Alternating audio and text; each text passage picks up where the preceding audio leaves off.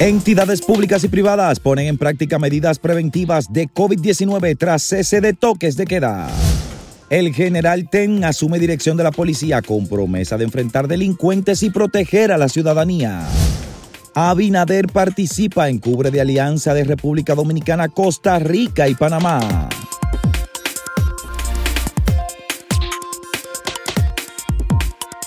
Eduardo Alberto Ten fue juramentado ayer como ministro, como director de la Policía Nacional por el ministro de Interior y Policía Jesús Vázquez. Se realizó un acto de instalación en donde el nuevo director de la policía ofreció algunas líneas de su eh, dirección al frente de la Policía Nacional. Él dijo que los delincuentes no van a tener tregua Digamos que eso es casi siempre lo que dicen los nuevos directores tolerancia de la Policía Nacional, que hablan mucho de tolerancia cero y que... Pero en este caso, el general Ten habló también de la necesidad de, a partir de ahora, de dividir en cuadrantes los espacios físicos de República Dominicana. Y uno entiende que las regiones, y las provincias y los municipios. Y en cada cuadrante se va a ubicar un determinado número de agentes policiales que son los que van a trabajar en la prevención y detección de los delitos y la persecución por parte de la Policía Nacional. En ese sentido es que el nuevo director ha estado diciendo más o menos por dónde va a ir él como director de la policía. Sin embargo, hay que recordar lo siguiente. El ministro de Interior y Policía, que lo juramentó Jesús Vázquez, ha estado trabajando desde el inicio de esta administración en lo que se conocen como las mesas de seguridad ciudadana a nivel provincial y municipal. En cada municipio se ha ido instalando una mesa de seguridad ciudadana compuesta por autoridades municipales, y por agentes policiales, organizaciones de la sociedad civil y lo que se pretende es, por supuesto, una integración también y colaboración de la ciudadanía con la prevención del delito y la eh, detención de los actos de violencia criminales, etcétera.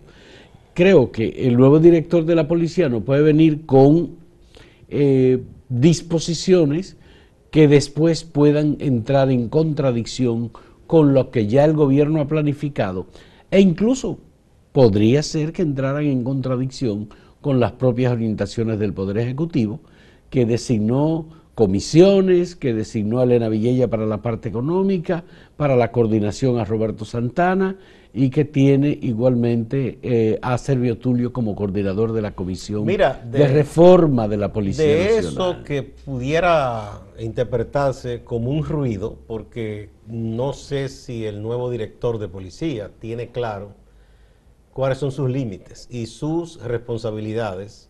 Eh, aquí siempre se ha visto el tema del uniforme y los rangos como que esa es la autoridad. Y nos olvidamos de que el jefe realmente de policía es el ministro de Interior. Ese es, de verdad. Pero nunca, incluso aquí ha habido jefes de policía de los uniformados, directores, que han irrespetado a los ministros. Eso se ha, visto. Lo vimos una vez con Candelier, que Fello Subebrí siendo ministro le llamó la atención y lo que vino fue un boche, tanto de parte de Hipólito, que era presidente, como del propio Candelier, que dijo que él lo decía al presidente. Entonces, eh, eso tiene que estar bien claro y delimitado como está en la ley, pero en la práctica. Y aquí la división política del país para la administración pública hace tiempo se estableció. Eso se ve en educación, en salud, cuáles son las regiones, las subregiones, y en la policía, las diversas direcciones. Eso se ve, o sea, lo que es la dirección sureste, por provincia, eso está, ahí no creo que haya inconveniente. Mm, yo quiero interpretar, quiero, eh, al nuevo director de policía en el sentido de que es que se va a materializar lo que tantas veces se ha prometido de que el policía haga su trabajo en el territorio, que es lo que nos falta. porque no es que se apuesta en una esquina a fastidiar a los motoristas cuando vienen y a pedir papeles, no es eso. Se esconden en las esquinas. Es eh, a, a que estén patrullando, ¿verdad? Para, mm, para, para hacer prevención, porque el maleante, el, el ratero que va a ratar una cartera, si ve que de vez en cuando pasa una patrulla o pasa un policía, lo va a pensar dos veces. Entonces, eso es lo que ha faltado, y además porque sabemos que hay miles y miles de agentes que están al servicio de particulares o de funcionarios, pero no haciendo la labor que les corresponde en las calles y los espacios, protegiendo a la ciudadanía y previniendo el delito. Mira, una de las medidas más importantes que anunció el presidente Luis Abinader es la de la formación de todo el personal de la Policía Nacional, incluso el personal que sale a la calle, tiene, tiene- debe tener mínimo un año de entrenamiento. Antes era seis meses, van a aumentar a un año. Esa es la gente eh, que recibe la- la- el curso básico. del curso básico. Pero también hay algunos países que han tenido éxito con la formación profesional de sus agentes policiales. Una academia de policía normalmente o algún acuerdo con universidades permite titular a los agentes policiales en diferentes áreas y siguen haciendo la labor de agentes policiales. Digo, aquí hay una academia. Lo sé, lo sé que hay una, una academia, pero aquí hay un problema y es que el- el- la tradición es que la Policía Nacional y los agentes policiales, incluyendo los directores o jefes de policía, se consideran dentro del estatuto militar.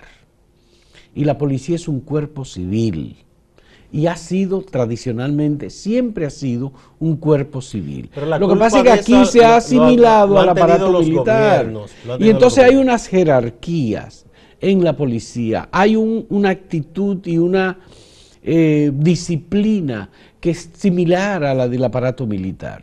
Los militares tienen el rol de defensa de la soberanía, los policías tienen el rol de defensa de la seguridad ciudadana y la propiedad pública y la propiedad privada. Hay una diferencia muy grande en la labor de un militar y de un agente Porque pasa que los gobiernos aquí han sido los responsables de eso, con Sí. las llamadas patrullas mixtas, que busca Sí, un militar en la pero- calle patrullando, con eh, nombrando marinos, aviadores, Bueno. Gente del ejército en la jefatura de la policía. Bueno, entonces, de lo- hecho, es una queja que ha habido de los policías profesionales a través de los años, que a ellos les nombran militares como jefe, pero tú no has visto un policía que sea jefe, eh, ministro de defensa, por ejemplo, Ya. jefe del ejército, Entonces, jefe de la marina, tú no lo has visto. los agentes policiales generalmente se confunden en su rol. Y allí la disciplina, los castigos, las compensaciones, porque hay especialismo en la Policía Nacional también, como lo hay en, en- el Ministerio de Defensa, son elementos que están eh, actuando, interactuando y que llevan a la idea de que el agente policial es un militar. Entonces, No, además, a ellos, a ellos les gusta que lo consideren que ellos no son civiles, tú sabes, porque Sí. eso aquí es Oh, un país de tú- tradición militarista y eso da, eso da un estatus. Eh, Bueno, ese es un problema que la actual jefatura de la policía o la dirección de la policía, la comisión de reforma de la policía, ¿por qué razón se le quitó lo de jefe de la policía y se le puso director? Por la misma razón, Gustavo. ¿Por qué se quiso buscar a alguien que hiciera o diseñase un uniforme para la Policía Nacional diferente, que no tuviera todos los rangos y todas las parapernalias que le ponen a esos uniformes? Eh, Eso Cuando de yo cambio vi- de nombre es hacia afuera, ahí adentro ahí todo Sigue todo igual. Jefe, jefe. Todo igual. Sí, Entonces, esa es una de las cuestiones que la policía debe variar. Porque el policía es un ciudadano civil que tiene la responsabilidad de proteger a la ciudadanía. ¿Qué hace un policía cada vez que tiene un altercado o tiene una discusión o reclama el cumplimiento por parte de un ciudadano, cualquiera que sea? Lo primero que hace es que se pone la mano en el arma aquí y eso no es posible. Es la última de todas las medidas que puede tomar un agente de la Policía Nacional, Gustavo, el uso de su arma de reglamento. Entonces, aquí la Policía Nacional necesita reformas profundas.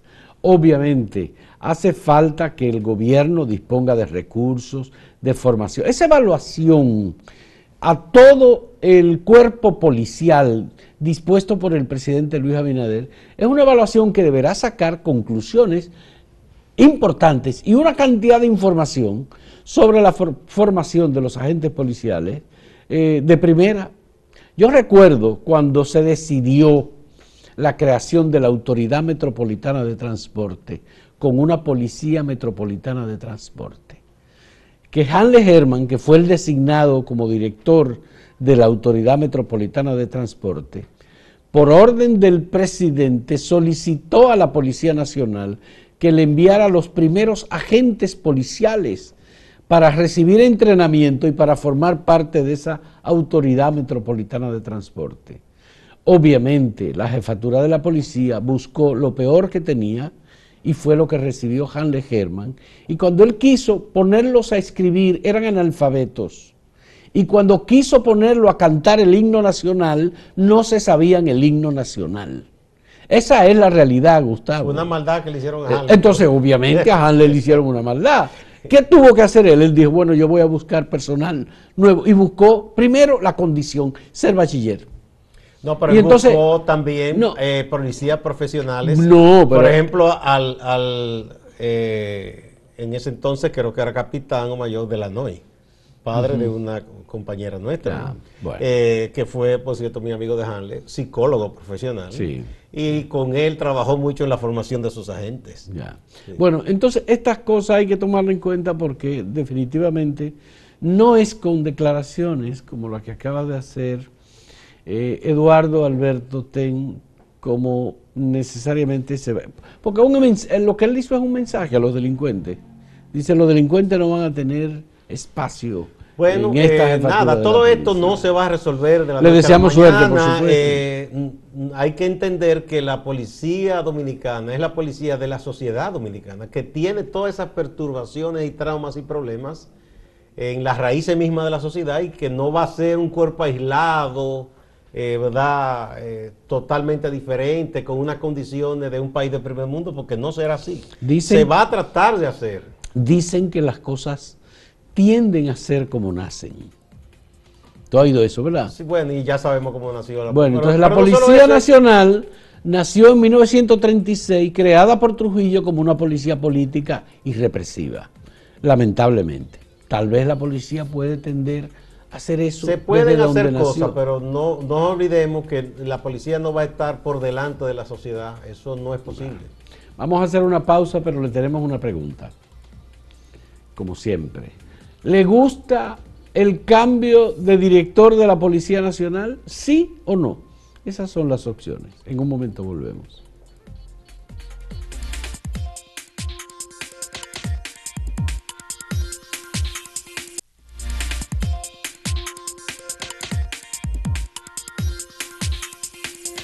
Bueno, como se había anunciado, se puso en marcha desde ayer lunes la medida preventiva de exigir que en lugares eh, comerciales, eh, por naturaleza público, y en, lugares públicos del Estado, eh, la presentación de la tarjeta de vacunación. Ante esto, bueno, siempre hay gente que se opone a todo en un concepto, yo no sé, extraño de, lo, de dónde está, de la libertad individual y la responsabilidad social que tienen que congeniar. Y hay gente hasta hablando de la dictadura sanitaria, óigame usted.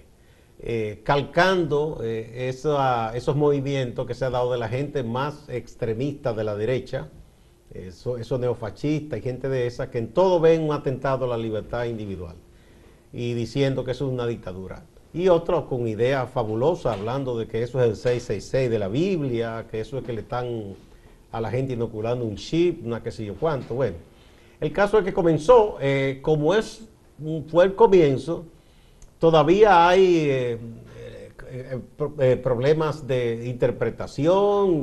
otros dicen, bueno, yo mostré la tarjeta y acaso ni la vieron, me dejaron pasar. Quizás el que custodia que la gente entre al metro o que va a un supermercado. Todo esto poco a poco se va a ir afinando, ¿verdad? en el transporte, en algunos lugares las estaban pidiendo las tarjetas, en otros no pero es un, la medida eh, creo yo que está destinada a algo sobre todo, es que aquella gente morosa o que indiferente que no ha querido vacunarse, haga el esfuerzo y acuda a un centro de vacunación y parece que hace, ha surtido el efecto, porque por los reportes que se han dado, en lugares en que tenían apostadas carpas para que la gente fuera a vacunarse y que se veía muy solitaria, ayer y el fin de semana se vieron repletas de personas eh, buscando la vacunación. Entonces ya ahí ese esfuerzo ha valido la pena, pero todo eso hablar de que de dictadura sanitaria, de que eso es un plan internacional no sé de quién, para controlar a la gente, eso no son más que tonterías, que no tienen ningún sentido. Bueno, Gustavo, hoy va al Tribunal Superior Administrativo, se va a conocer un recurso contra la disposición del Ministerio de Salud con la resolución 048, creo que Tienen derecho a someter lo que quieran. Pero eh, son los antivacunas, en definitiva, los que han estado eh, haciendo esas críticas y la disposición del Ministerio de Salud es correcta, en, no solamente en República Dominicana, es verdad que hay estamentos o disposiciones jurídicas distintas, pero en Europa en cualquier lugar, cualquier bar, cualquier discoteca, cualquier cine, centro comercial, a donde usted va, usted tiene que mostrar su tarjeta de vacunación. Francia siempre ha sido en Occidente puesta como el ejemplo del país de la libertad y de lo, y cuna de los derechos civiles y humanos. Y ahí están exigiendo. Es verdad que hay gente que ha protestado, lo Le Pen y esa gente, pero...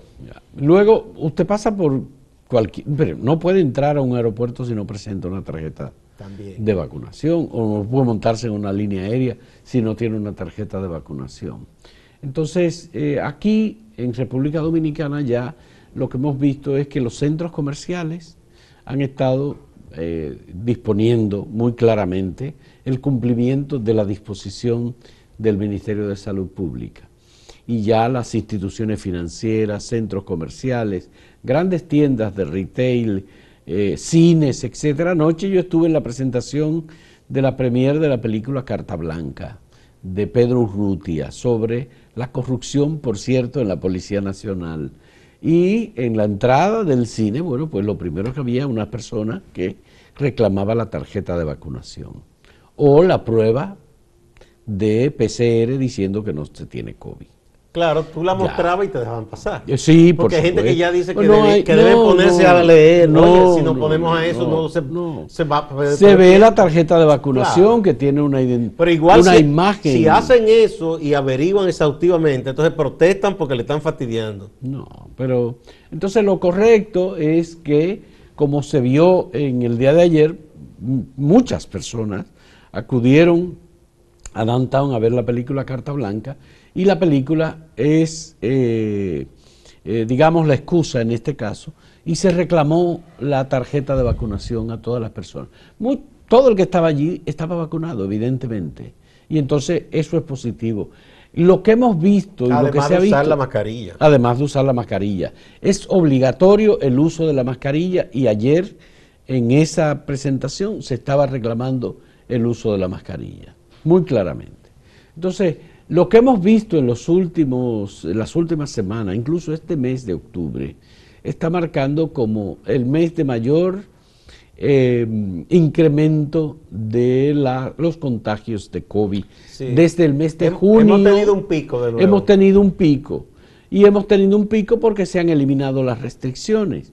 La única restricción que se está manteniendo es el uso de la mascarilla y esta disposición que entró ayer en vigencia de que las personas muestren su tarjeta de vacunación.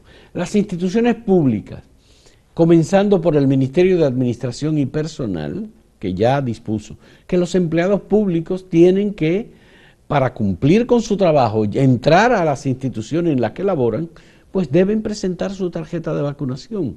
El que no se ha vacunado por las razones que sea, porque dice que tiene derecho a no vacunarse, por, la, por lo que quiera, bueno, pues si tiene un trabajo en, en el sector público o en el sector privado, va a tener que vacunarse. O buscar, o si algunos prefieren hacerse semanalmente la prueba, allá ellos. Que se hagan semanalmente. Ya la tendrán que pagar porque ya eso no se va a subsidiar. No, es que eso no es posible, Gustavo, no va a ser posible. Entonces, si quieren, porque la gente tiene derecho finalmente a todo, hasta lanzarse del puente si ese es su gusto. No, no, pero eso no, tampoco. No, no, pero si es su gusto y usted quiere morirse, usted se muere solo. Así no. pero no, no, digo porque es que la gente en todo reclama un derecho. Bien, eso está muy bien, pero eh, ese derecho suyo termina donde comienza el de los demás. Y el de los demás es, en este caso, no contagiarse. Entonces usted no puede ponerse, en, enojarse porque le exija una tarjeta de vacunación. Bueno, la protección de rebaño, que es como se llama, a la mayor,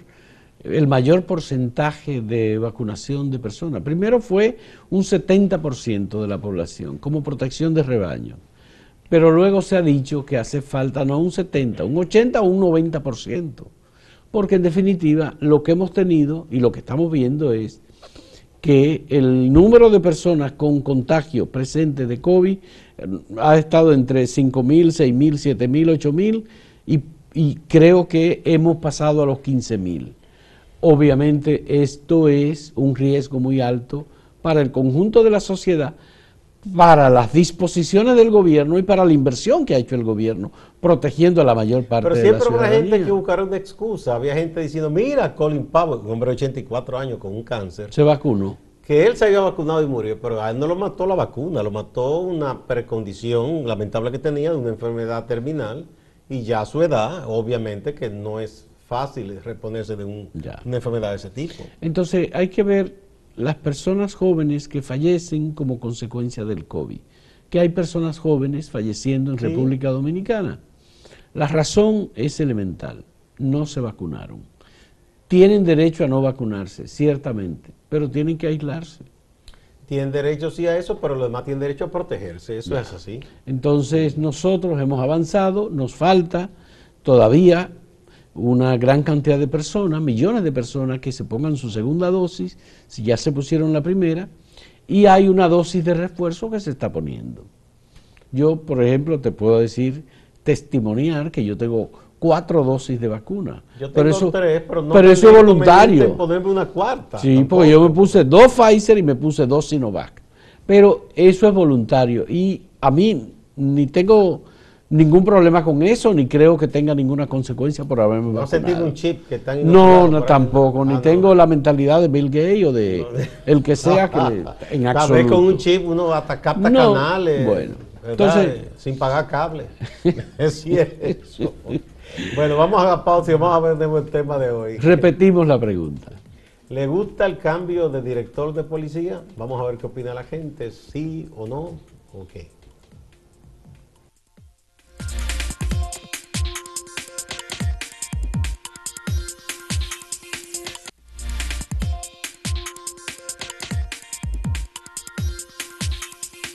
Bueno, pues veamos los resultados de, la pregunta que presentamos a ustedes. Si le gusta el cambio de director de la policía al 91.76%.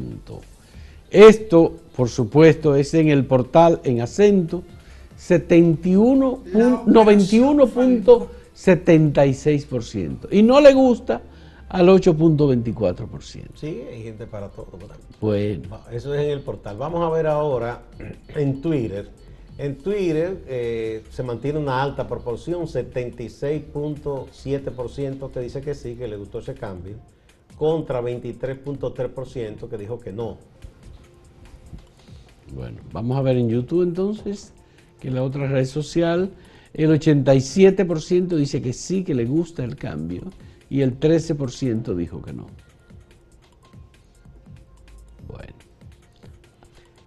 Aquí hay una opinión de Juan Alexander Gorgio, o Gorgio, que dice, ah, fue que lo cambiaron. Yo pensé que no teníamos director de Policía Nacional desde agosto 2020. Qué malo. Es una crítica muy dura a, a Edward. bueno, Fermina Núñez dice, la simple presentación del nuevo incumbente lo hace. Lo que eh, dice, lo que hace que se espere más de este es educación lo que nos falta en República Dominicana. Francesca Walter dice, República Dominicana tiene que hacer un cambio en todos los sentidos. Y Victoria Cruz dice, Pueden poner a muchos, pero si la sociedad no cambia, todo seguirá igual. Yo estoy en gran medida de acuerdo con ella. Sí. Bueno, señores, vámonos con Máximo Laureano, que está en Santiago. y que tiene informaciones importantes para nosotros. Adelante, Máximo. La operación Falcón, más de un mes en proceso en el Distrito Judicial de Santiago de los Caballeros.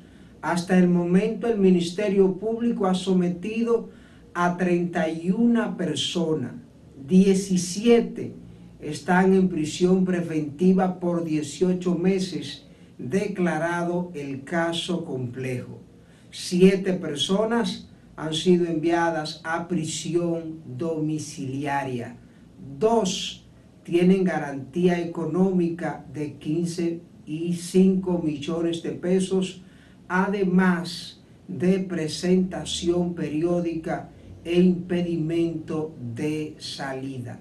Cuatro medidas de coerción están en proceso y hay una medida de coerción que ya se presentó al juez de la Oficina de Atención Permanente, pero que aún no tiene fecha. Hay una medida de coerción que se conoce hace más de una semana, lleva varios aplazamientos y varios recesos. Se trata de la medida de coerción en contra de Alejandro Rafael Pérez Pérez y de Juan Carlos Mosquea Eduardo. Ellos se muestran confiados en la justicia, dicen que espera que se les juzgue de la mejor manera posible y han reclamado que se busquen sus arraigos, porque según ellos lo que tienen es producto de haber trabajado mucho tiempo. La gobernación de Santiago, representada por la profesora Rosa Santos y el director de la Defensa Civil, Francisco Alfredo Arias Tolentino han estado reuniéndose trabajando para montar lo que tiene que ver con el simulacro de sismo que se llevaría a cabo este miércoles 20 en todo el país. Juan Marte Valenzuela, que representa la Central Nacional de Trabajadores del Transporte en Santiago, que además tiene como afiliado a los taxistas, se está quejando de que el ayuntamiento pretende desalojar a los taxistas en las plazas públicas, en los espacios que dicen que dice Juan Marte han sido ganados por este sector. Llama la atención de las autoridades municipales y advierte que enfrentará, reclamará los derechos de los taxistas en el terreno que les sea posible. Distante pero pendiente, actualidad y objetividad desde Santiago. Siga con la programación de Acento TV.